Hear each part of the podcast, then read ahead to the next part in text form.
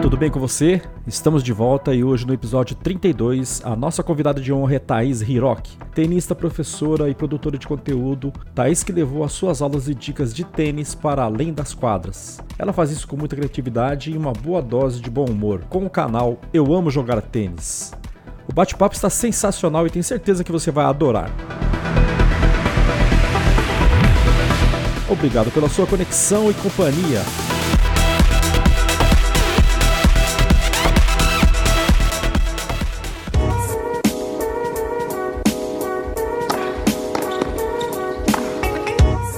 Olá, Thaís. Em primeiro lugar, obrigado por aceitar nosso convite. Seja muito bem-vinda ao podcast Tenistas em Ação. Tudo bem com você? Tudo bem, Jeff. Super obrigada pelo convite. Aí me senti super honrada pela oportunidade.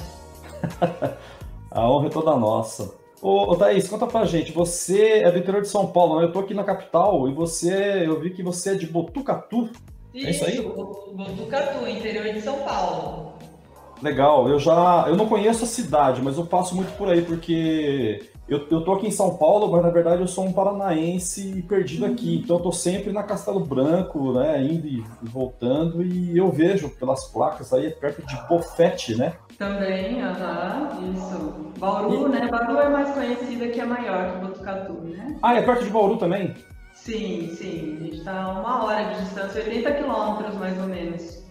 Ah, legal. E, e, me conta, aí como é que é a comunidade tenística aí? Tem muita gente jogando? Muita gente praticando? Temos tenistas, a gente tem alguns clubes, né, que, que tem quadras de tênis, algumas quadras particulares também né? Tem a, a, gente aqui, que é o meu pai construiu, né? Duas quadras quando ele se aposentou, então a gente tem um, um espaço particular, mas que funciona com aulas de tênis, educação, né? E aí temos os tenistas da cidade que que na sua maioria disputam alguns torneios regionais. Na nossa região tem tido muitos torneios ultimamente, tem sido muito bacana, muito bacana mesmo. Várias cidades menores até que Botucatu, ou do porte de Botucatu, tem feito alguns torneios e muitos tenistas amadores, desde os bem iniciantes que estão começando, têm disputado torneios por aqui. Que legal! E, e você percebe, você que está aí bastante tempo, você percebe que é o pessoal mais da velha guarda, mais adultos, ou a molecada também está vindo para o tênis? Olha, eu acho, eu acredito especificamente em Botucatu eu vejo mais praticantes, mais pessoa, pessoas mais velhas, né? Em alguns outros lugares a gente a gente vê um trabalho de base bem legal, queria até salientar. É, na Barra Bonita, o Euler tem feito um trabalho bem legal. Ele está com uma equipe de crianças que tem ido direto para torneio, e participar de muitos torneios e assim, tendo resultados bons, né? Mas assim, no geral, aqui na minha cidade eu vejo mais adultos jogando, as pessoas que já jogavam, iniciantes, né? É, e alguns lugares, eu, eu, acredito que Bauru também é, tenha esse, esse trabalho de, de base, escolinhas, por ser cidade maior também. Ô Thaís, me fala uma coisa, eu estava lendo aqui no Wikipedia e eu vi que a, a cidade ela é conhecida por ser uma, a, de uma região mística. É verdade isso aí? Tem muitos contos, muitas lendas aí perto, aí pela região? Ah, um pouquinho, um pouquinho. Tem uma região aqui que, que é chamada. Bom, a, a Botucatu fica na, na Cuesta, né? Então é, é uma cidade alta. Até o pessoal se surpreende quando se fala que aqui, nossa, aqui tá um frio lascado para jogar tênis, a gente está congelando aqui, o maior vento, né? E esse Botucatu é a cidade dos bons ares, né? E, e, o pessoal se surpreende, mas como assim, interior de São Paulo? Eu conheço a região lá do interior que é quente, mas aqui é frio, né? E tem essa questão mística, ah, tem as Três Pedras, que é um lugar, assim, que se fala um pouco sobre isso, mas é, eu não sou muito ligada nisso, não. E aqui, é, a cidade, ela se intitula como a cidade da, da, da criação de sacis. Então, eu tava vendo isso aí. e interessante, porque o, o, o Saci, é, me remete a, a, aos episódios do sítio do Pica-Pau Amarelo, né? É, também. Eu tenho um aqui, eu crio um aqui na, na quadra ali no fundo, mas eu deixo ele solto. Eu não, não gosto de que ele fique fechado, não, então ele fica solto por ali. ah, é? Então, quem vem jogar tênis aqui, de vez em quando pode, pode ver que o Saci tá ali atrás. Caramba. ô, ô Thaís, é, você, na, na, academia, onde você, você pratica, que você ensina, você foca mais no tênis mais diversão, o tênis social, ou você é mais para o alto rendimento, ou as duas coisas caminham paralelo? Uhum.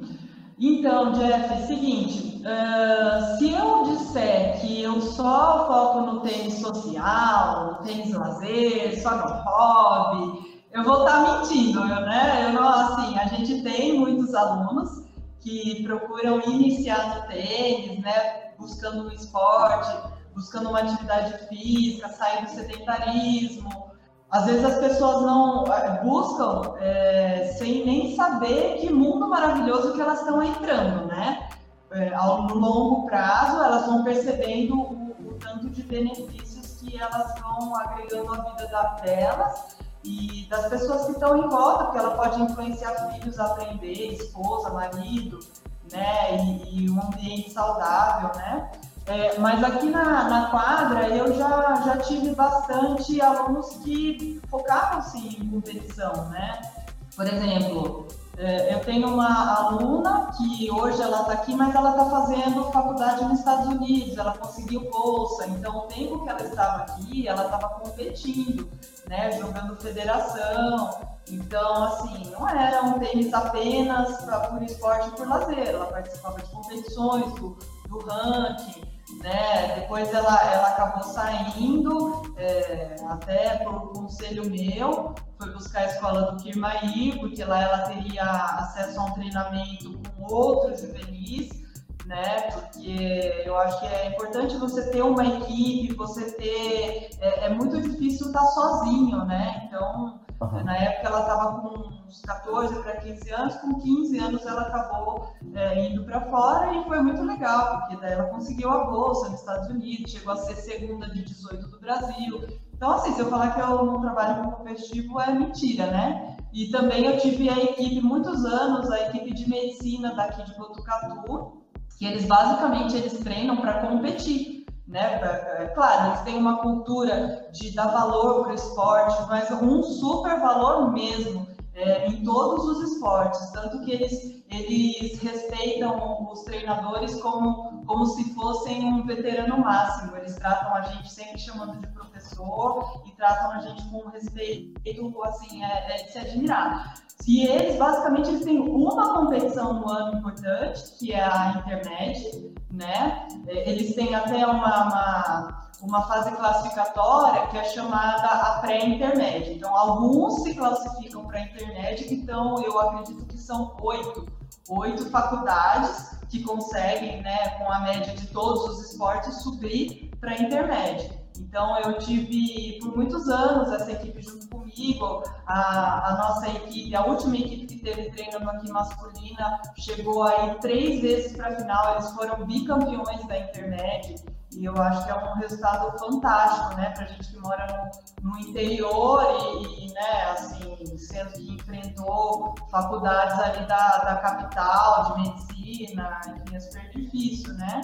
E, uhum. Então tem esse lado, tem o lado do os tenistas que realmente buscam por hobby, por lazer, às vezes eles realmente não praticam muito com a intenção de, de viajar para torneio, participar de uma, do circuito, de uma série de torneios, mas às vezes acaba acontecendo, né? Porque é inevitável você sentir aquele gostinho e querer participar. Então, quando você faz a aula, não é só por hobby, porque assim, a competição ela não é oposta, né, do lazer. É, eu mesma, eu vou para competição, para mim é um baita lazer, mas é competição, né? Uhum. Então, assim, acho que as duas coisas podem caminhar juntas também. E eu acho que o tenista que, que pratica por lazer, ele muitas vezes ele pode usar a, a competição até como um estímulo e uma verificação do que ele precisa para melhorar, né? Porque eu acho que isso é super importante, não importa assim o objetivo que você tenha, a competição no tênis te deixa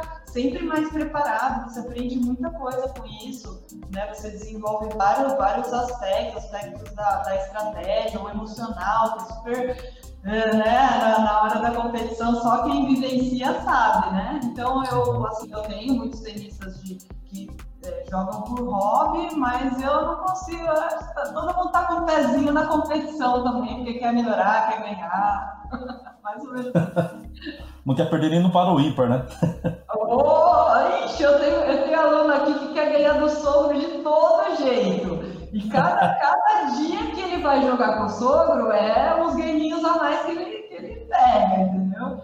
Então, é assim, né? Nem que, nem que não seja em torneios fora, a ideia competitiva tem muito a ver com, com a ideia de, de melhora, que eu acho que é fundamental, que é a questão da autossuperação, que eu acho que é muito mais importante do que você ir ganhar um troféu, é o tanto que você está melhorando no dia a dia, cada treino que você vai, né?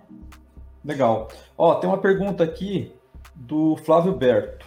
Flávio é lá do nosso. A gente tem um, um grupo de tenistas aqui em São Paulo, e ele está te perguntando por que os torneios da, F, da Federação Paulista no interior ficam só nas categorias, na categoria infanto-juvenil. Você sabe?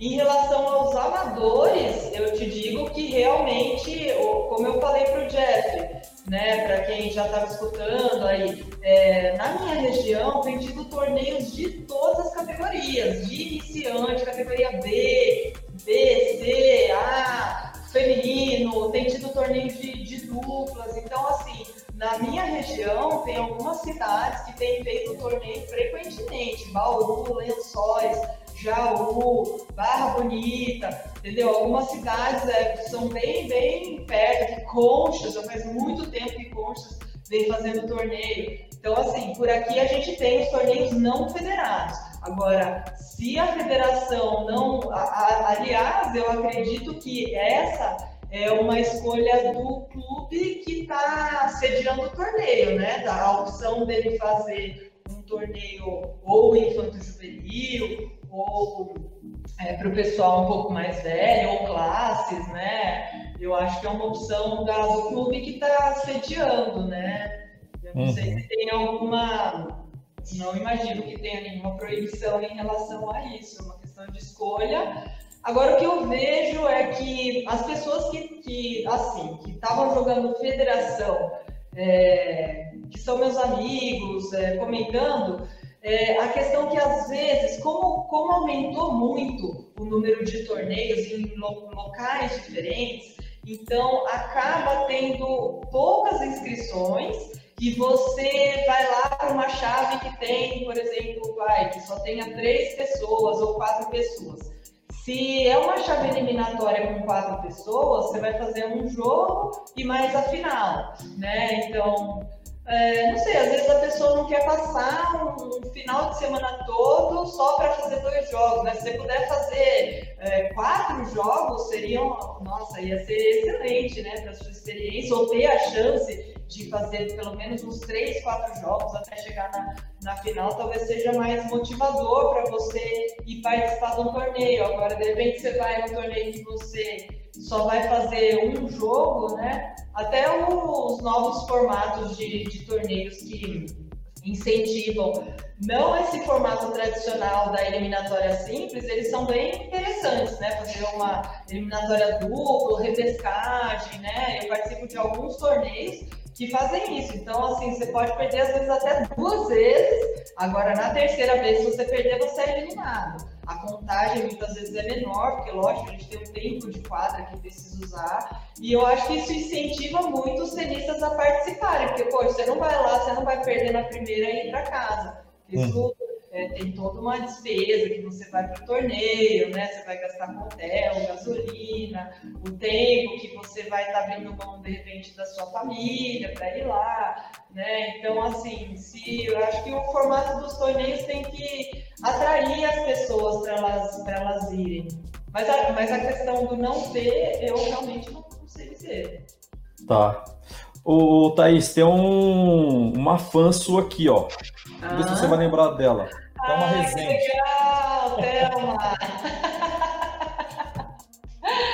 Ela me contou isso. Eu mandei um e-mail para a Thelma e, inclusive, eu mandei um WhatsApp para a Thelma, viu, Thelma? Você está assistindo aí agora? E eu acho que você não viu, não, te, não sei se você não, não reconheceu ali ou não abriu o e-mail, mas eu respondi para você, que a Thelma me explicou que ela chegou a, a jogar um torneio, né? Que acho que tinha alguma, algum nível de dificuldade ali, que, que ela lembrou de alguma aulinha lá dos meus vídeos que ganhou esse torneio.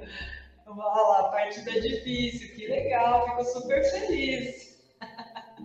Consultora dela. Ô, Thaís, e o Tasto está te perguntando aqui se tem muitas opções para a prática do tênis na sua cidade, se tem quadras públicas. Sim, tem uma, tem uma quadra pública sim, que eu acho muito legal, né, para um, uma cidade pequena do interior, é, visto que às vezes até nas cidades grandes são, são poucas opções, né? E a gente tem aqui se a gente contar, a gente tem um, um, um, clube que tem duas quadras, outro clube que sofreu muito, minha cidade sofreu muito com a, com a última enchente. Ah, é? Ah, tem, muita, tem enchente aí? Teve. A última enchente, que teve, que teve vários lugares do Brasil que, que foram prejudicados, que teve muitas mortes. É, aqui em Botucatu, um dos clubes da cidade ficou completamente interditado porque ele está numa região em que tem muita enchente, então assim, perdeu-se duas quadras. Então, eu já não sei que previsão ele, eles têm de voltar. Né, a, a, as quadras de tênis, que vai precisar toda de uma, de uma reforma. E aí a gente tem, tem um clube que tem duas quadras rápidas, a gente tem mais um, um clube que tem três quadras de saibro, mais uma quadra que eles adaptaram, uma quadra poliesportiva para ter aula também para funcionar tênis. Aí a gente tem um clube que infelizmente está um pouquinho desativado, porque era para ele ter quatro quadras ativas.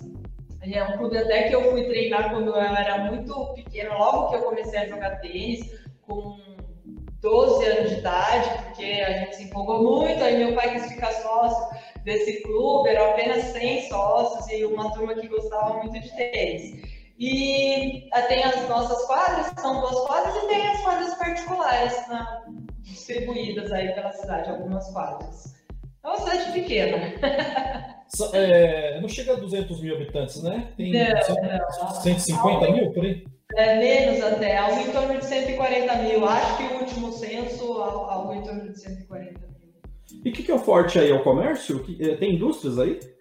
A gente tem, a gente tem um hospital, a gente tem serviço público, né? A gente ah. tem um hospital aqui que é o, a Unesp, né? A gente tem hum. muitos cursos na, na área de biológicas, tem faculdade de medicina, de veterinária, então a, a, o hospital público movimenta muito a cidade. Legal. Agora eu quero fazer um momento Marília Gabriela com você, um bate-bola, pode ser? Pode ser. Tem que ser rápido? Não pode Rapidinho. Ser Rapidinho. Rapidinho. Rapidinho. Pai e bola. Tipo, tipo quadradinho. Ai, ai, ai. É... Destra ou canhota? Destra. Você pensou que você joga com as duas? Você viu que o pensamento é um pouquinho lento, não vai poder ser tão rápido assim. Esquerda com uma das mãos ou com as duas? Uma mão. Comecei com duas mãos, mas um treinador mudou para uma mão. Nossa, que interessante, porque é, o, que eu, o que eu tenho visto, que parece que a esquerda com uma mão parece que está entrando em extinção, né? E você fez o, o caminho inverso? É isso? Ah, mas na época que eu aprendi, ela não estava entrando em extinção.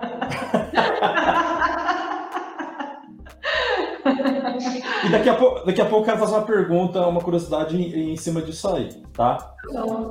Piso rápido ou saibro? Qual que é a sua preferência? Ixi, eu gosto de todos. É? é? Não tem nenhum que você goste um pouquinho mais do que o outro? Olha, é, pode até ser que eu jogue melhor no saibro, de repente, mas eu gosto da quadra rápida também. Porque a gente é acostumado a, no Brasil a disputar muito no ensaio, né? Jogar muito no cyber. Mas eu adoro rápida. Qual o seu jogador preferido? Se quiser falar mais de um. É, então, isso que é duro. falar um só é... é... Eu tenho profunda admiração por praticamente todos os tenistas, porque eu acho que é uma carreira muito árdua, difícil de, de se escolher, de se trilhar. É, tenho profunda admiração pelos jogadores brasileiros que, que estão nesse caminho, que escolheram esse caminho, né? E porque eu considero uma profissão muito difícil. É maravilhoso, é lindo de se ver é, quando o jogador tem muitos fãs, né? é, quando levanta uma torcida, mas a, a, parte árdua ninguém vê, né? A parte árdua ninguém, ninguém consegue enxergar o quanto é difícil o dia a dia desses tenistas. Mas assim, basicamente no, no alto nível eu adoro o Federer, mas eu não posso deixar de falar de Nadal, Djokovic e outros tantos que merecem todo o nosso respeito, inclusive os tenistas brasileiros, né? Ô Thaís, você, ouvindo você falar isso aí, eu concordo plenamente. Quando um cara, eu conheço alguém que fala assim, eu tenho um ponto na ATP, eu já dou os parabéns para esse cara, porque é, é um esporte realmente extremamente difícil, né? Exatamente. Eu tenho alguns amigos que tentaram o caminho, eu tenho amigas que jogaram, né? E é muito difícil mesmo. Então, acho que todos merecem respeito. E no feminino, você tem alguma preferência? Eu, eu gosto do estilo da Bart. Ah, é? É, eu gosto desse estilo. Eu gosto do, do, do estilo mais. É, um estilo com mais variação, né? Eu admiro muitos dos tenistas que são aqueles é, batalhadores, resistentes, né? Mas eu não gosto muito do estilo muito robótico, né? Eu gosto de criatividade, então, a Bart é, é uma tenista que tem variação de jogo e, e, e, me encanta esse tipo de estilo de jogo. O estilo robótico, por exemplo, o, o francês, o Gilles Simon, ele seria um estilo mais robotizado? Olha, é difícil você, eu não gosto de ficar falando assim, mas eu acho que existe, existe um, um tipo de treinamento que acaba levando o jogador a ser muito, muito resistente e assim quebra um pouco da criatividade dele e variação em usar diversas jogadas diferentes, em fazer leituras diferentes. Então, eu prefiro dizer o que seria um estilo diferente do, do robótico. O Monfils, por exemplo, ele é super criativo, ele cria, né? É, você vê jogadas inusitadas, você dá risada, você se diverte com as jogadas dele, né? É, tem humor, as jogadas têm humor né? E existem alguns estilos que são mais assim, do começo ao final não tem muita variação e, e eu acho um pouquinho monótono. E eu acho que isso muitas vezes não é nem culpa do jogador, foi falta de incentivo desde lá da base em, em você colocar sua personalidade. Às vezes, talvez a personalidade deles sejam essa, né? Do trabalhar duro, de ser resistente, de manter uma, uma bola igual, de repente, do começo ao final do jogo. Mas, mas eu gosto dos estilos mais criativos. Legal. Thaís, agora eu quero mudar um pouquinho de assunto e eu quero falar sobre produção de conteúdo. E eu tenho uma curiosidade aqui. O que, que te motivou a você começar a produzir conteúdo na internet? Você tem o teu canal lá no YouTube que eu acompanho, que é o Eu Amo Jogar Tênis, né? E, e, e eu queria saber o que, que foi que te motivou? Foram seus alunos que te pediram? Foi uma, uma coisa que partiu de você mesmo? E, e, eu quero saber se alguém, se você já, ou alguém te falou, ou você percebeu que alguém já te julgou no sentido de que, pô, Thaís, você é doida, você fica falando de coisas na internet, você fica dando aulas, dando dicas de graça, e o pessoal vai deixar de fazer as tuas aulas e vão começar a só te assistir no YouTube. Então eu queria saber duas perguntinhas. Como é, o que, que te motivou a fazer isso e se você já percebeu algo, alguma, algum comentário nesse sentido? Na verdade, assim, a gente teve uma onda de internet, né, que recentemente ficou mais acessível para todo mundo, né? Criaram as mídias sociais lá, primeiro o Orkut, tem gente que nem sabe o que é o Orkut, depois veio o Facebook, até eu demorei para sair do Orkut, entrar no Facebook. Não vou dizer que eu sou uma pessoa mega antenada com tecnologia, porque eu não sou. Eu gostava de ficar na quadra jogando tênis, é isso que eu gostava de fazer. Não ficar sentada na frente do computador. Só que assim, como todo mundo começou a entrar, criar perfis, então a gente foi vendo que todo mundo, ah, eu sou professora de tênis, eu vou lá e eu compartilho com os meus alunos isso aqui que eu vi de tênis. Aí eu sempre fazia isso, mandava para os meus alunos coisas interessantes, exercícios interessantes que eu via de tênis que eu achava que acrescentava muito. Aí foi até engraçado. Um dia o Rodrigo falou assim para mim, viu, que hora você vai, vai, vai mandar o seu conteúdo, né? Você está mandando de um monte de gente aí para os seus alunos, por que você não manda o seu, né? E o Rodrigo trabalha na área de tecnologia. E, e aí é, ao mesmo tempo, paralelamente a, a, isso, na verdade, eu, eu já tinha um, um registro do Eu Amo Jogar Tênis. E eu fiz isso há mais de 10 anos atrás. Que legal. Eu fiz isso, não sei se em torno de 12 anos, eu devo ter essa, essa, essa data do, do, do meu registro, né, do Eu Amo Jogar Tênis, que eu falei, nossa, eu queria esse domínio para mim, e eu queria muito fazer alguma coisa nesse sentido, né? Só que assim, é uma coisa distante, imagina, eu não sei nada de tecnologia, né? E aí com o incentivo do Rodrigo, que assim, para ele é mais fácil montar uma página, fazer alguma coisa assim, aí ele, ele falou, ah, então vamos colocar para ativar esse seu blog. Aí eu comecei, ativei o blog, lá comecei a escrever os textos e tal. E, e aí eu comecei a produção dos vídeos, aí Facebook, aí agora Instagram também, é, que são muitas mídias e as pessoas, cada uma gosta, parece que um pouquinho mais de uma, um pouquinho mais de outra, né? Acompanha mais uma, por exemplo, tem gente que nem tem Facebook e acompanha Instagram, né? Uhum. Gosta do Instagram, do estilo do Instagram. Então, para você conseguir que as pessoas vejam, né, e, e, tenham acesso a esses conteúdos para quem servir, para quem for legal, é legal estar presente em, em, mídias diferentes. Agora, na segunda pergunta, se alguém já me perguntou alguma coisa assim, na verdade o que eu tenho visto é assim, eu tenho, eu tenho recebido muitos comentários das pessoas que assistem os vídeos e assim sempre tem ah perguntando alguma coisa relacionada ou ao vídeo que ela assistiu ou ao texto que eu escrevi, ou alguma outra curiosidade, né? Então eu tenho feito um, canal de comunicação com algumas pessoas através do e-mail, através dos próprios comentários, né? Então, de repente, vai lá no vídeo do backhand de uma mão, alguém pergunta alguma coisa lá, ah, mas você acha que a empunhadura tal é melhor que a outra?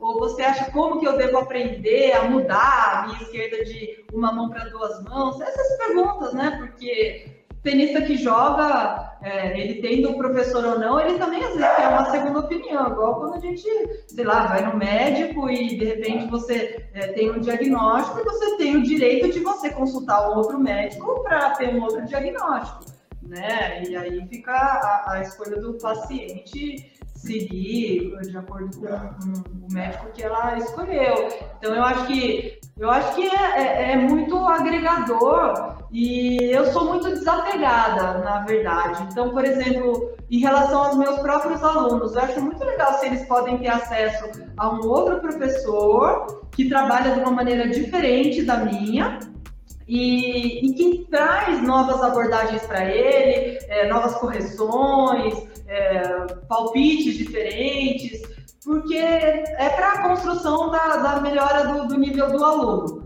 Né? Eu acho que eu não posso ter ciúme nesse sentido, da, da pessoa ter acesso a conhecimento de outras pessoas, e eu imagino que o, o contrário também deva acontecer. Né? Eu sei que às vezes acontecem opiniões muito divergentes, e aí realmente é complicado. Mas é, a ideia não é essa. A ideia é que mesmo um aluno que faça aula em outros lugares, ela possa assistir um vídeo que possa é, informar e acrescentar para ela. Eu, eu, te perguntei isso porque eu, eu, produzo conteúdo também, né? E muita gente não entende e já me questionaram. Poxa, você perde um tempão fazendo essas coisas aí e você não ganha nada com isso. Só que assim, é, na verdade, é, além de você estar tá beneficiando a, a, tua comunidade, o teu entorno ali, aquilo também, ah, no final das contas, acaba sendo uma vitrine para você, né? Então, de repente chega um aluno diferente, alguém que não te conhecia, não sabia que você dava aula, fica sabendo através do canal, e é um espaço para você também um complemento, né? Então acaba sendo bom para os outros e para quem está produzindo também, né? Claro, a gente sempre tem que estar tá, é, se atualizando, né? Na verdade, o, o mundo se tornou muito diferente, né? Sim. Nesse momento, na verdade, está muito evidenciada a questão da internet, porque tem sido a forma que a gente está conseguindo se comunicar com as pessoas, né? E assim, a gente tem que levar tudo pelo lado bom, né? Porque a gente está passando por uma situação tão difícil, mas ao mesmo tempo é, tem surgido muita coisa boa de produção, de encontros, de lives, de pessoas que, que têm muito conhecimento, aí está compartilhando isso através do, dos seus canais né? Eu eu tô num grupo hoje, eu tô num grupo de WhatsApp de professoras brasileiras, né? É, foi criado pela Bruna Semani e foi juntando, juntando uma convida a outra, uma convida a outra, virou quase que uma festa o negócio lá, porque daí uma conhecia a outra, oi, fulana, faz tempo que eu não te vejo, como é que você tá? E, e, no sentido de compartilhar experiências, eu acho que eu acho que tem que agregar, né? Então, nesse mundo de hoje, a gente pode fazer uma live, né, com um simples celular aqui que a gente está, poder trocar ideia, poder outras pessoas estar assistindo a gente, fazer perguntas, né, extrair o que é de bom. Eu acho que, que a gente tem que se adaptar, porque senão, de repente, a gente fica muito na nossa mesmice só na nossa quadra, trabalhando duro todo dia, no sol, na chuva, no vento, sujando a canela lá de pó, né? E, e ralando, tendinite para todo lado. E de repente a gente pode é, compartilhar mais com outros treinadores ou com outros alunos, ampliar o nosso, o nosso mundo aí, né? Exatamente. Ó, tá chegando perguntas aqui da galera. Deixa eu fazer aqui, senão o pessoal vai ficar bravo comigo. O Tácito, ele tá te perguntando o que você acha do beach tênis. O beach tênis? Eu joguei já beach tênis um pouquinho assim com, com uma amiga que tá jogando profissional. e eu acho uma delícia aquilo. Eu adorei aquilo. Achei muito bom. E eu gosto de bolear, né? então, ah, mim, legal. eu tava me senti em casa. Mas é, eu não largaria o tênis pelo beach tênis, de jeito nenhum, porque eu acho que o tênis, e eu ouvi isso do, do Daniel Rosenbaum, e ele falou de um jeito bem elegante, assim, sobre a questão da diferença do tênis e alguns outros esportes que são de raquete. É, eu não vou saber dizer quais palavras dele, mas ele falou que o, o tênis é, é, é a base, né, de onde se originou todos os outros esportes de raquete. E eu acho que o tênis tem um nível de, de complexidade, de dificuldade que a gente tem que superando é, ao longo do tempo, ao longo dos anos. É um esporte muito de longo prazo, de muita dedicação e que é encantador. Então, assim, eu, eu não trocaria. Eu acho o tênis muito desafiador, eu acho que ele agrega muito em muitos sentidos diferentes. Eu, como eu gosto muito da área da da psicologia, é, até das estratégias de jogo, que eu vi que foi uma coisa que faltou muito na base, na época que eu aprendi tênis, né, do, do método mais tecnicista, em que alguns lugares ainda permanece, né, então falta um, um, uma abrangência para o tenista se desenvolver de forma completa. Então, não estou dizendo que o, que o beach tênis é, não tenha um grau de complexidade é, no, em diversas esferas de estratégia, de mental, com certeza tem, porque é super difícil no nível competitivo também. Mas é, eu acredito que o, que o tênis, até pelo fato de a característica do tênis é um pouco mais para o individual, o beach tênis o mais normal já é a dupla, que alivia muita pressão, fica mais fácil jogar no sentido de, né, de, de ansiedade, pressão. E eu acho que a, a, parte técnica do tênis também é bem complexa, né? É uma precisão muito grande, a bola é muito rápida. A, a raquete de tênis a bola de tênis é, é super rápida. No beach tênis se joga com uma bola laranja, que é uma bola mais lenta. Né, se joga mais com movimentos mais simples, curtos, né? O voleio, talvez mais complexo ali o, o smash, né? O, o saque. É, mas o, o, tênis eu acho que em nível de complexidade ele é, é, maior. Então eu, eu gosto mais do tênis, se eu tiver que escolher. e agora ele está te fazendo uma pergunta aqui um pouco mais é, séria. Se você existe preconceito para a mulher ensinar tênis?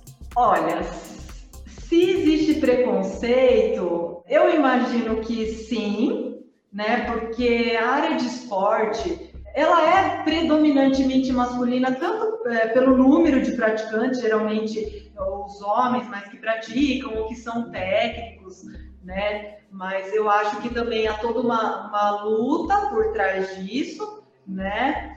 No, no meu caso específico, né, eu sempre tive muitos alunos homens, muitos, assim. Tem gente que acha que por eu ser mulher, eu possa ter muita, muita aluna mulher. E eu conheço, eu conheço professoras que já me falaram isso, que elas tinham muito, muitas alunas mulheres. E acabam indo para esse, é, esse ramo mais específico, de repente, ah, não que só dá aula para mulher, mas acaba é, trabalhando mais com esse público naturalmente. Eu, eu não selecionei trabalhar mais com homens ou mulheres, é, mas em geral eu sempre tive mais, mais alunos homens. E eu acho fantástico. Eu até eu fiz um, um post bem simples assim no blog, é, comentando sobre, sobre isso e eu fiz um breve agradecimento à confiança dos meus alunos homens, né, em, em colocar em minhas mãos a responsabilidade é, de um treinamento, por exemplo, como, como, eu falei, Jeff, que a equipe de medicina, a feminina e a masculina treinava comigo. Então, de repente, eles poderiam contratar, é, me contratar só para eu treinar a feminina e um outro treinador para é, treinar a equipe masculina. E não, eu fui responsável pela masculina, inclusive com o nível dos alunos mais alto que o meu de jogo. Então, assim, se me colocar na quadra para jogar com, com a, a, equipe, eu não vou ganhar dos meninos. Então, assim, já, já foram duas barreiras né, de preconceito que eles superaram, que o professor precisa ter um nível maior que o aluno, precisa jogar melhor que o aluno, e a questão do respeito que eles tiveram comigo é, no fato de eu ser mulher treinadora e era a mesma coisa que se fosse um homem. E o Murray, né? O Murray levanta muito essa bandeira junto com a Judy Murray, é, porque ele, ele teve, né, a, a treinadora Morresmo, né, no nível profissional, que eu imagino que o preconceito deva ser muito maior, uhum. né? mais alto nível, eu acho que acaba sendo arraigado isso, às vezes até inconsciente, não culpo, né? Porque muitos, muitos preconceitos que a gente tem, às vezes a gente reproduz sem querer porque a gente Sim. ouviu assim na infância, ouviu assim dos amigos e reproduz, e às vezes a gente nem para para pensar sobre comentários que a gente faz preconceituosos, né? É, só que eu acho que tem, as pessoas têm que tem que parar um pouquinho, refletir sobre essas questões e, e, e, e, debater, né? E conversar abertamente sobre, sobre essas questões, né? O número de se não me engano, recentemente, o Murray fez alguma declaração é, sobre o número de treinadores, treinadoras mulheres na, nas Olimpíadas. Né? É, eu acredito, eu não, não vou saber dizer exatamente, mas eu acho que é uma coisa bem recente. E como eu falei, eu acho que ele levanta muito essa bandeira e dizendo da, da, sobre a igualdade né, dos homens e as mulheres E uma vez ele até rebateu numa entrevista, eu não sei se você lembra disso, numa entrevista uh, um jornalista falou para ele, ah, porque é, os Estados Unidos não tem um, um, um, número um do mundo e tal. Daí ele falou assim, homem, né? homem. É. Mulher, ele tem, como não tem um do mundo? Tem um do mundo, mulher. Claro. Uma um do, do mundo, né? Não é uma grande coisa. Poxa vida. Ô, ô, Thaís, agora tem uma aqui do Moisés, Moisés Mazola, aqui de um amigão meu. Ele tá falando do filho dele, que mora em apartamento e trabalha até, até tarde. Como incentivar esportes para a nova geração? É um grande desafio, diz ele aqui. Mas é, é, é, complicado. Mas eu acho que é muito função dos pais, eu acho que é uma responsabilidade muito grande dos pais incentivar para que os filhos pratiquem esportes. Eu acho muito legal que os, os tenistas, né? Geralmente quem gosta de tênis quer que o filho faça aula de tênis de todo jeito, ou quer que o filho seja tenista, né? Assim, tem o lado mais exagerado, que tem que tomar cuidado, né? Com coisa muito precoce posse, é um assunto bem delicado, mas em relação a incentivar, por exemplo, na minha casa, o meu pai, eh, bom, ele, ele foi jogador do Linense, né, de futebol, então eu acho que ele queria ter um filho homem para jogar futebol, mas aí ele teve uma filha menina, duas, e aí a filha foi pro tênis, né, então ele incentivou bastante, a gente sempre foi muito pro clube, meu pai era sócio de todos os clubes da cidade, né? Então, assim, é, a gente não tinha muito para onde correr e eu, eu criei muito gosto, né? Acabei indo fazer faculdade de educação física porque não é só especificamente o tênis que me encanta, né? eu adoro todas as áreas da educação física, não só do, dos esportes, mas outras áreas também, a educação física como como educação, eu acho fundamental a educação através das atividades físicas, através dos esportes nas escolas, para as crianças pequenas. Isso deveria partir também da, das escolas, né? Mas eu acho que o incentivo do, dos pais, por mais, por menos tempo que você tenha, né? Joga uma bola para o moleque lá, faz o moleque correr, pular. Se você tem meia hora, eu sei que são tempos é, assim, que as pessoas trabalham muito, até hoje em dia, como a gente está nessa quarentena, está tá tendo muito, muita reflexão em relação a como nós estamos vivendo, né? Então, se, quanto tempo você passa com seu filho, quanto que você está incentivando o seu filho a, a, fazer essas atividades que vão servir não só para agora, mas para a formação dele, para o desenvolvimento motor, para o desenvolvimento físico, é, até intelectual. As atividades físicas são muito importantes, têm um papel muito importante no desenvolvimento da inteligência também né? Assim, tem muitos estudos falando sobre isso. Então, assim, eu acho que o mais importante é, é, é, o pai arranjar uma meia hora, um tempo que for, para plantar a sementinha, que é gostoso, incentivar a brincar, né? tirar a criança do, do só do computador, do celular, né? Porque Senão, assim, é gostoso, é, é, legal pra caramba você ficar jogando um joguinho no celular ou videogame, sei lá. Mas é, mostra o lado também, né? Que é uma delícia jogar bola, pular, cair no chão, virar de ponta cabeça, cambalhota, né? Tem, a gente tem um, um corpo que, que, não foi feito para ficar parado. A gente tem um corpo que tem articulações, precisa ter movimento. Então a gente não, não pode deixar que as crianças é, entrem nessa do sedentarismo, então eu acho que tem que incentivar. Ah, eu conversei com a Sabrina Justo, que ela também foi jogadora, hoje é treinadora, e ela fala muito disso aí, que criança, você tem que estar sempre é, estimulando a criança a brincar, né? É, pular corda, correr, dar cambalhota, subir em árvore, brincar de bola.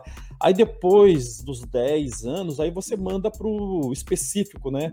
Ainda ela fala, se ele vai ser um bom, um bom tenista, um campeão, ninguém sabe. Mas que a uhum. criança vai ter facilidade com qualquer esporte que ela vá fazer, ela vai ter facilidade, né? E ela já vai ter o estímulo, né?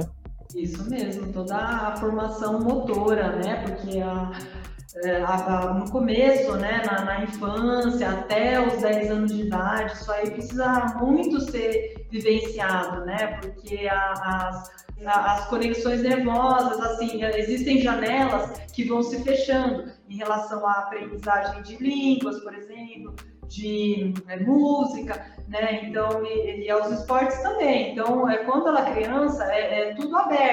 Então, ela vai ter facilidade para aprender tudo, vai aprender de, tudo de forma mais natural. O que não é que posteriormente ela não possa aprender, que depois dos 10, depois dos 15, o adulto não vai aprender. Mas é diferente se ela for estimulada, né? Então, tem crianças que, que são estimuladas em escola bilíngue, trilíngue, e elas, elas saem falando fluentemente, com sotaque nenhum, naturalidade, o pensamento delas troca do, de uma língua para outra automaticamente, né? Então, é incentivar todo tipo de, de aprendizagem aí nas crianças. E até uma te pergunta aqui, o que é mais importante, alongar antes ou depois do treino? E se o aquecimento ainda é a melhor solução para não se lesionar. E manda um beijo para você. Legal, Thelma. Beijo para você também. Olha, é, eu até recentemente, como, como tá todo mundo muito em casa, eu tenho feito umas aulinhas para o pessoal não ficar parado, os meus alunos, ou o pessoal que me segue nos canais, né? Então, eu fiz alguns exercícios de alongamento, de mobilidade, de força, de coordenação de pernas, de enfim, alguns exercícios para as pessoas saírem do sedentarismo, né, e, e, se movimentarem, porque uma hora tudo isso vai passar. E tenista, que é tenista, a primeira coisa que vai fazer é pegar a raquetinha, botar na fila lá do clube para jogar. Meu Deus, quero só ver quando hora que chegar esse dia.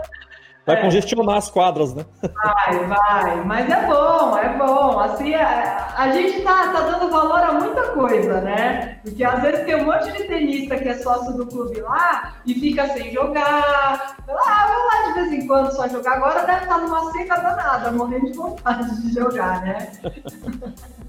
Mas em relação ao, ao, alongamento, é que é um, um conhecimento mais antigo, dizia-se é, que era importante fazer o alongamento antes das atividades, né? Uma coisa que eu acho muito importante é a questão do aquecimento. Né? Então, assim, você elevar a temperatura corporal, né? Que é diferente do simples alongamento, né? Você estender os seus músculos. Eu sempre fiz, como eu aprendi quando era criança a fazer alongamento, eu me sinto bem, eu me sinto assim relaxada, porque eu não faço um alongamento com, com objetivo de flexibilidade, onde eu vou tentar minha abertura máxima. Não, eu só estou é, estendendo um pouco mais né, a, a musculatura. E agora, o aquecimento é muito importante né? Porque daí você acaba lubrificando melhor as articulações e aí você torna menor o risco de lesão.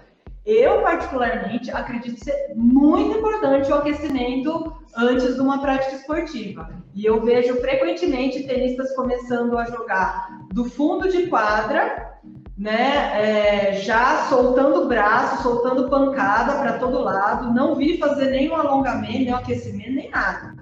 E aí soltando o braço e ainda se cobrando, ah, que tá errando. Mas o corpo não deu tempo nem de aquecer, né? Então, assim, se cobrando porque tá errando. Mas calma, tem o aquecimento primeiro, né? Aquecimento até mental, até você entrar, você se concentrar naquilo, né? Então, assim, eu acho super importante e acho super importante como prevenção de lesão.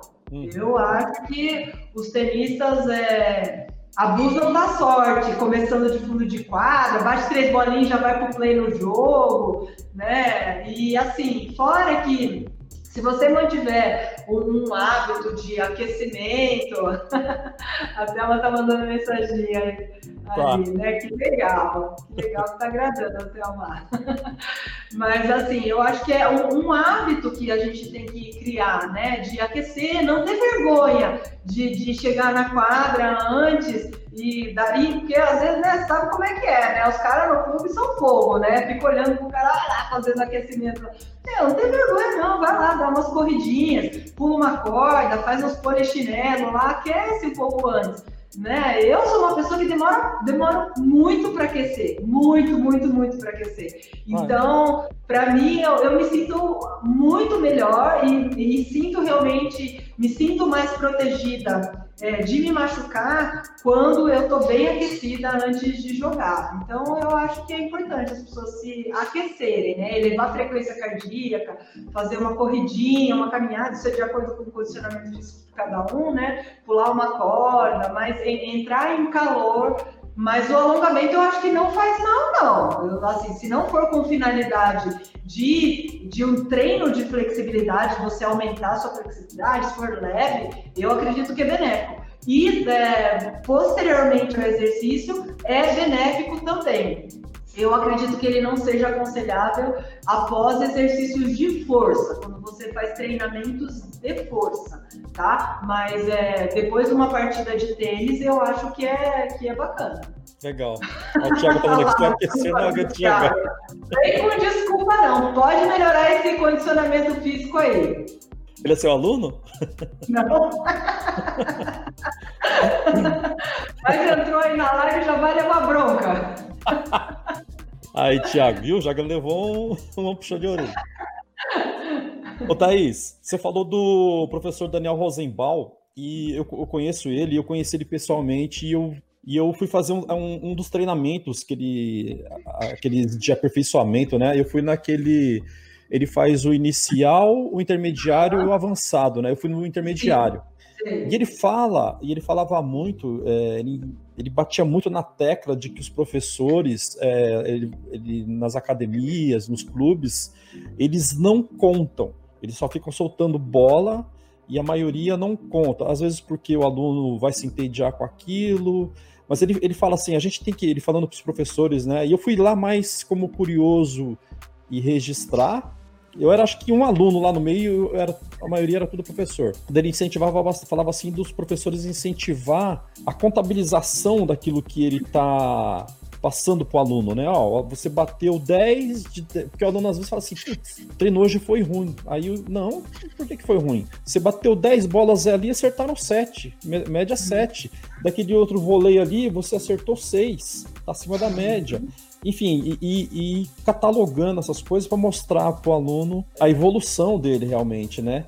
Só que também tem um lado do aluno que às vezes muitos alunos, eu, eu mesmo conheço muita gente que fala que não gosta de treinar, que gosta de jogar, que o treino às vezes é maçante, porque você tem que ficar repetindo, é uma coisa mais científica e tal. O que você sente? É, e você fez um treinamento com o professor, um ou vários, né? O professor Daniel Rosenbaum, você conhece ele, é, você, você sabe dos métodos dele, e, e quando você vai vai passar isso para os teus pupilos, o que, que você sente? Você sente mais resistência ou o pessoal tem aderido bem esse tipo de coisa? Então, Jeff, é, eu logo que logo que eu comecei a dar aula, já apareceram os cursos da, da Confederação Brasileira, né? E o Daniel ministrava esses cursos. É, eu estava bem no começo da faculdade, devia fazer uns dois anos que eu dava aula de tênis e eu já comecei a fazer os cursos. Para mim, é, um mundo novo se abriu quando eu comecei a fazer os cursos com o Daniel.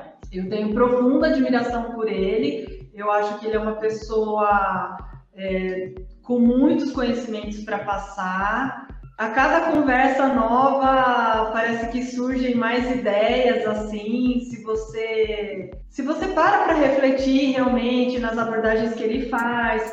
Ontem mesmo teve uma live que ele fez no Instagram com o professor Márcio. Aí quem estava assistindo pode mandar algumas perguntas, mas basicamente ele estava falando do processo de instrução no tênis. Né? Então o tema era esse, né? O, o ensino né, de, do tênis. É, quando eu comecei a fazer a, os cursos com ele, o que, o que aconteceu comigo foi que os conhecimentos teóricos que eu tinha na faculdade se encaixavam no tênis. Né? Porque assim, quando a gente vai fazer uma faculdade de educação física, a gente vê esportes mais genéricos, quando a gente tem matéria assim, de handball, vôlei, a metodologia de cada esporte, né? Os mais populares, os que vão ser mais facilmente usados na escola, mas cada um tem sua praia, né? Eu, eu tinha amigos que trabalhavam com natação, amigos que eram triatletas, amigos que, que eram da capoeira, do judô, e eu no tênis. Então, assim, eu sempre puxei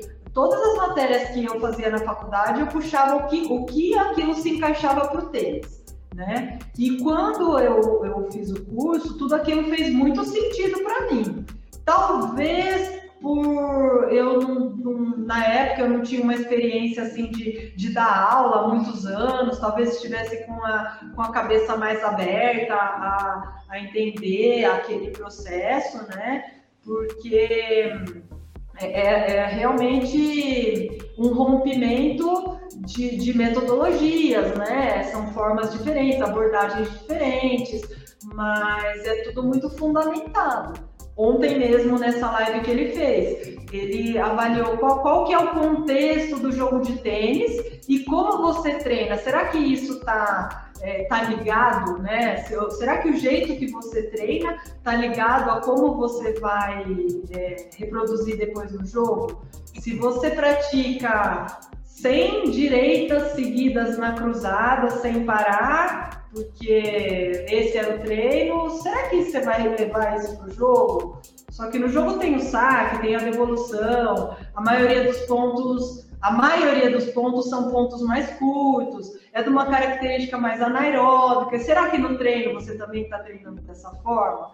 Né? Então, assim, ele trouxe vários, vários aspectos assim que influenciam na forma da gente treinar. E uma das coisas, essa coisa específica do, do contar, né, eu acho fantástico, eu acho muito legal, é, eu uso bastante. Na verdade, eu tive contato com isso cedo até, né? Eu teve uma época que eu tinha uns 14 anos, e até conto no vídeo lá que eu participei de uma, uma, um campeonato lá que chamava Copa Futuro Itaú que reunia as 14 melhores tenistas do estado e a cada etapa iam mais duas, duas convidadas, assim, de acordo com o ranking da, do mês, da, da época ali. Então eram sempre 16.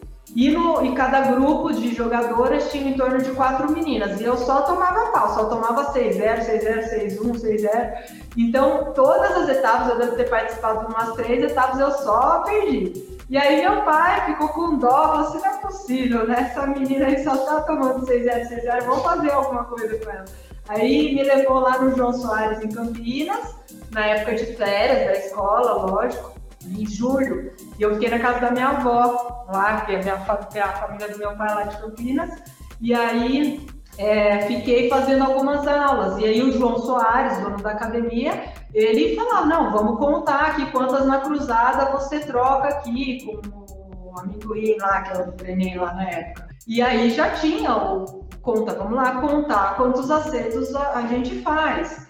É, eu fiz aula com o Givaldo e ele acentuava bem a questão do acertar a primeira bola o saque, a primeira bola, a devolução, e a primeira bola depois do saque, a primeira bola depois da devolução. Então, assim, você tem que ter quatro bolas, pelo menos, no ponto. Você vai acertar o saque e a primeira bola depois do saque, você vai acertar a devolução e a primeira bola depois da devolução. Essas são, ele chamava de Brahma. Essa é a Brahma, número um. Então, não era número um só o saque que era importante acertar, era a devolução e a primeira depois da devolução.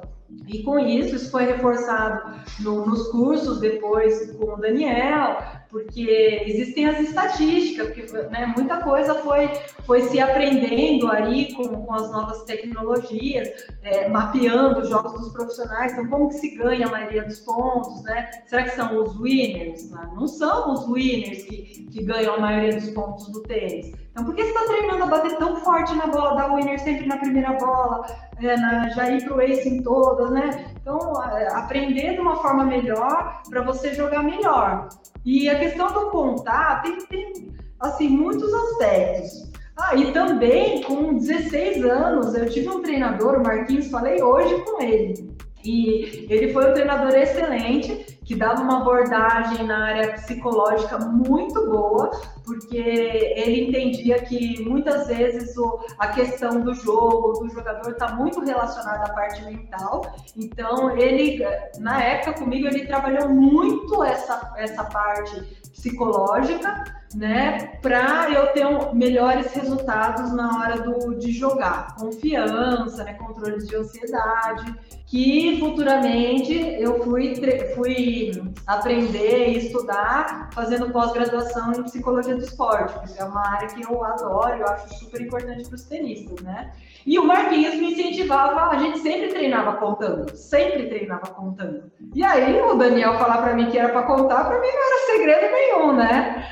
então, é, e eu uso muito com os meus alunos, e, e ele, o que o Daniel fala é que assim, precisa acostumar, né? Porque de repente eu tenho alguns alunos que já faziam aula em outro lugar ou não faziam aulas, e quando eu peço para começar, não, vamos lá contar quantos a gente acerta nesse quadradinho aqui. Ah, mas eu não consigo jogar e contar, né? Mas quando você começa do começo, incentivando desde as habilidades mais fáceis, fica mais fácil. Mas é uma pura desculpa falar que você não consegue fazer porque vai exigir um nível de esforço muito grande. Isso é, é, só uma desculpa, porque consegue sim, e é uma forma bem legal de, de controle. Um caso recente, Jeff, que aconteceu, que assim, não, não me sai da, da memória, que aconteceu com um aluno meu, foi assim, é, um aluno que saiu saiu de um nível iniciante, foi melhorando, eu sempre trabalho com as bolas adaptadas, aquelas bolas mais lentas, né? Para a pessoa ir ganhando controle de bola e, e assim a gente vai trabalhando paralelamente isso ao desenvolvimento da técnica, né? não essencialmente a técnica, mas ele trabalha sempre controle, trabalha muito jogo, também as situações de jogo, todas as habilidades, junto o vôlei, tudo.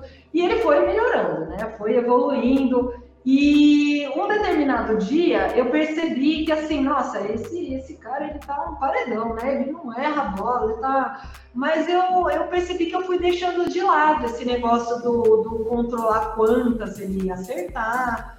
E fiz uma proposta para ele, porque assim, para mim, no meu bate-bola com ele ali do fundo, Tava excelente, ele não estava errando quase nada, porque, assim, mesmo sem medir, a gente, a gente mentalmente sabe quando alguém, um jogador está errando muito ou está errando bem pouco, né?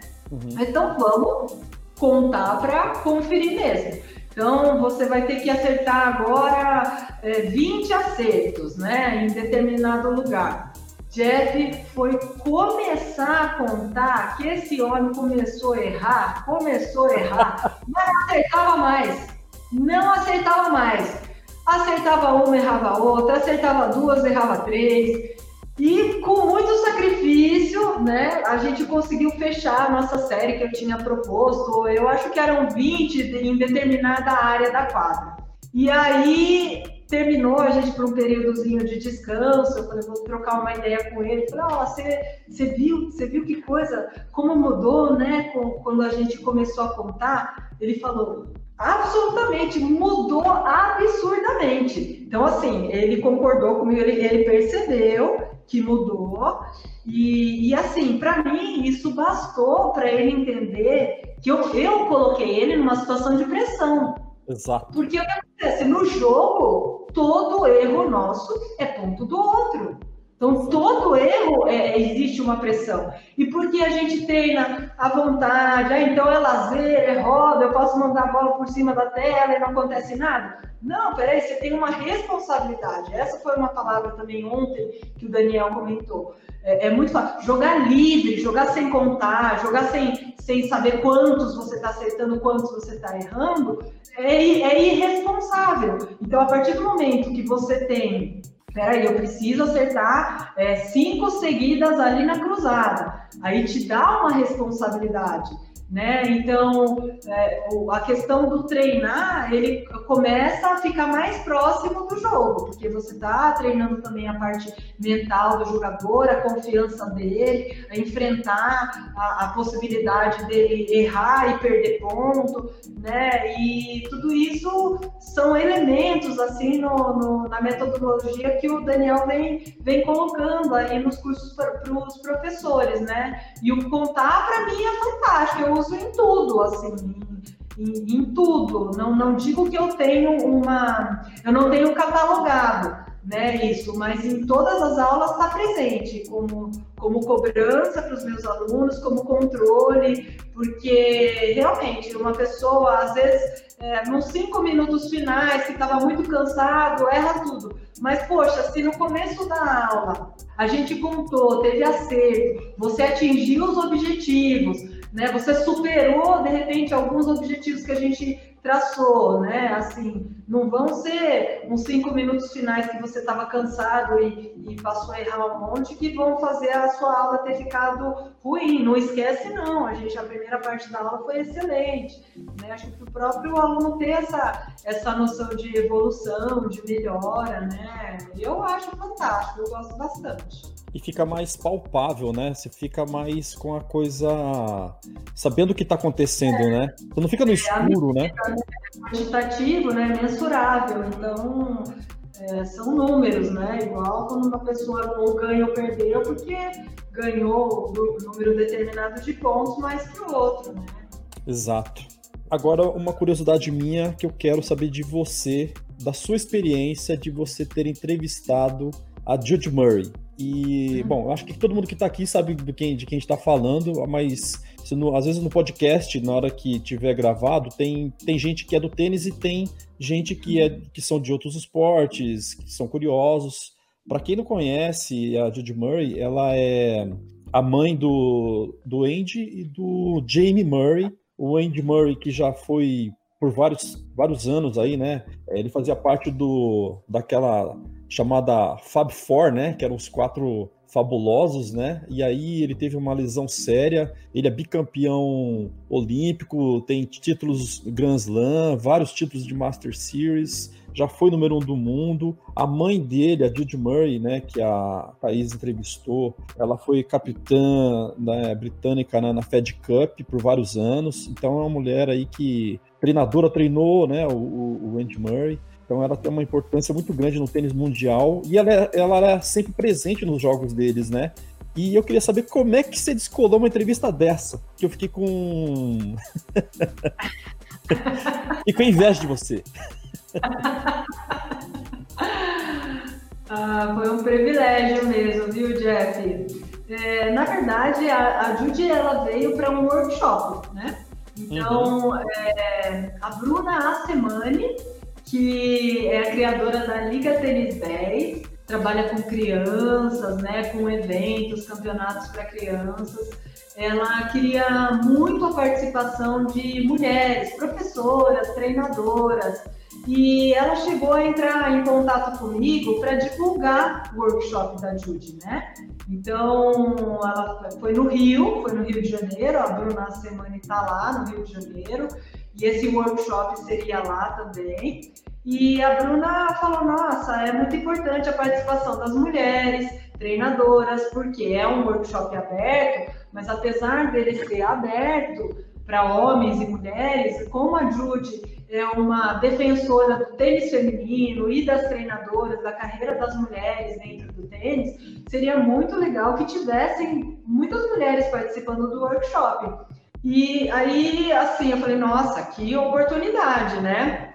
Aí, conversando com a Bruna, Bruna, você, eu já, já tinha começado a, esse trabalho online, do blog, né, dos vídeos no YouTube. Aí eu pensei assim, nossa, imagine, será que eu consigo? Porque se ela vai dar um workshop aqui pra gente, será que eu consigo um bate-papo com ela, alguma entrevista, né? Assim, seria um conteúdo excelente para o meu canal porque ela é uma autoridade, então seria fantástico, né, transmitir isso para outras pessoas, porque é, eu teria participado do workshop o final de semana inteiro, eu seria com, com certeza beneficiada, mas eu consegui levar um pouquinho né, dela para a internet, aí outras pessoas vão poder ver e tal. E aí conversei com a Bruna, Bruna, você acha que poderia? Ela, bom, vamos lá ver com ela, eu pergunto para ela e tal. Daí perguntou, falei, ah, você mandar as perguntas, o que, que você quer saber e tal, vamos ver. Aí mandei, ela topou,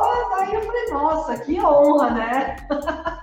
e aí, algumas amigas, eu, eu não sou fluente em inglês, e algumas amigas me ajudaram a, a formular um pouquinho melhor a, as perguntas, assim. Só que entender, eu, eu entendi grande parte ali do, do, que ela falou, alguma coisa escapou, mas depois a gente fez a, toda a tradução, né? Mas foi bem pouquinho coisa que escapou, mas entender para mim é mais fácil do que ser fluente para perguntar espontaneamente. Então eu já fui com, com o script ali de perguntas, né, para fazer para ela. E aí foi, foi, ela é uma pessoa fantástica. Eu, na verdade, eu virei muito fã dela.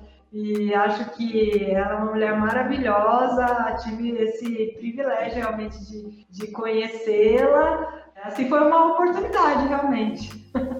Que legal, e eu fico imaginando, porque assim, já aconteceu comigo. Bom, eu sou eu sou super admirador de todos vocês que estão aí na quadra, e tem pessoas que a gente vê pela TV, e aí você fala, poxa, será que eu vou conseguir falar com aquela pessoa? Será que ele vai dar abertura para mim, ele ou ela? E, e aí acaba dando, e, e, já chegou, assim, momentos de você ficar um pouco nervoso. Você, você eh, passou uma, um nervosismo para você, você fala, pô, não acredito que eu tô com essa mulher aqui. Você conseguiu ah. controlar ali de boa? Nossa, no, come, no comecinho da, da entrevista eu falei já pra ela, falei, ó, oh, I'm very nervous. Ela falou, ah, eu também. Eu falei, ah, tá assim, eu que tô. Mas ela, ela foi, super, super, ela foi super tranquila, né? Foi, foi. Ela estava bem séria no começo, porque o que aconteceu é que eu fiz uma introdução em português, então ela não estava entendendo o que eu estava falando no começo. Ela tinha as perguntas, né, acesso às perguntas que eu ia fazer para ela, mas a introdução eu fiz em português. Ela não sabia o que, eu estava falando, eu estava elogiando ela, mas ela não sabia. Ela estava muito séria. Daí eu falei, ah, eu tô nervosa, né? Aí ela, ah, eu também. aí já, já descontraiu, aí foi que foi. Quebrou o gelo. Legal, Thaís. Parabéns por esse feito, tá? Porque é, é, uma coisa que muita gente às vezes não, não dá conta, mas é um, uma, uma, uma grande oportunidade e contribuiu bastante, sim, com certeza. Thaís, ah, bom, o que eu tinha para falar com você, já roubei bastante tempo de você. Eu falei que ia ser uma hora e pouquinho, mas já deu uma hora e meia aqui. Se tiver mais alguma coisa que eu, de repente, não perguntei, não falei, se você quiser complementar, queria te agradecer muito pelo tempo aí que você né, dispôs a falar com a gente, né, trocar ideia com a, comigo e com o pessoal que está aqui no chat, né, mandou perguntas, mandou mensagens, agradeço todo mundo. Se de repente eu esqueci de alguém, pessoal me perdoe, se quiser mandar de novo ainda tem um tempinho. E Thaís, é, o microfone é seu, se quiser falar e deixar teus contatos, fique à vontade. Ah, Jeff, eu que agradeço, imagina, uma super oportunidade aí é, de, de falar num podcast. Eu já tive seguidor que me, me pediu para fazer, né, podcast. E por é que, que, não sempre... faz? É, sempre alguma coisa a, a, mais a aprender também, né? Porque né, toda, toda a área aí, se a gente vai mexer com o Instagram, a gente tem que entender direitinho como funciona, como postar no MGTV, o que pode, o que não pode. Né? Se a gente vai colocar no Facebook, a gente tem que entender das, das ferramentas para manusear. Então, assim, é, agora que, que eu tô, assim, lógico, eu conto super com o apoio do Rodrigo, que é o meu marido, que ele gosta, né, mais dessa área, então ele, ele é, se mete a aprender tudo, todas essas tecnologias aí para a gente conseguir fazer, e o podcast seria mais uma, assim, para colocar na, na jogada, né, mas eu, particularmente, eu adoro ouvir podcast, porque tem momentos que eu estou fazendo algum tipo de, de serviço braçal, né, seja na quadra, seja em casa, E se eu posso colocar alguma coisa para ficar ouvindo, que seja construtiva, de conhecimento, que hoje em dia eu acho que é, isso que é muito fantástico, né? As pessoas entenderem que, que a ideia não é ficar famosinho, não, é, é, é transmitir coisas boas, conhecimentos para as pessoas, porque eu, eu consumo muito, muito conteúdo da, da internet, então a ideia é essa. E aí, assim, pessoal que não conhece o canal, quiser conhecer o canal Eu Amo Jogar Tênis, a gente tá no YouTube, a gente tá no Facebook, no Instagram é Eu Amo Jogar Tênis Oficial. É, e tem o blog eu amo jogar tênis.com.br. Tem o meu e-mail, quem quiser entrar em contato, perguntar alguma coisa relacionada aos vídeos aí. O meu e-mail é thaís, com th, arroba eu amo jogar tênis.com.br. Ou também pode colocar ali na, nos comentários, né, no YouTube, eu sempre estou vendo, eu tento não deixar passar nada para trás.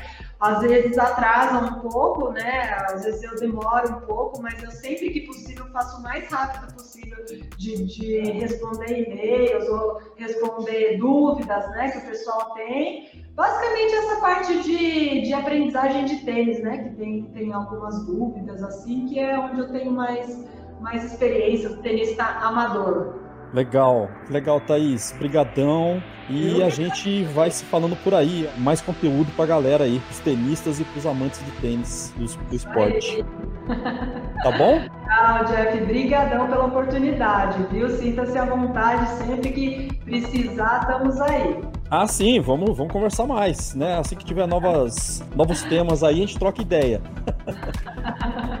Obrigadão, Obrigada, Thaís. Legal. Obrigada a vocês. Obrigada a todo mundo que assistiu. Obrigado, galera. Obrigado pelas perguntas, pelas mensagens. Obrigado por prestigiar a gente aqui. Tchau, tchau. Tchau, tchau. Tenistas em Ação. Uma sacada de podcast.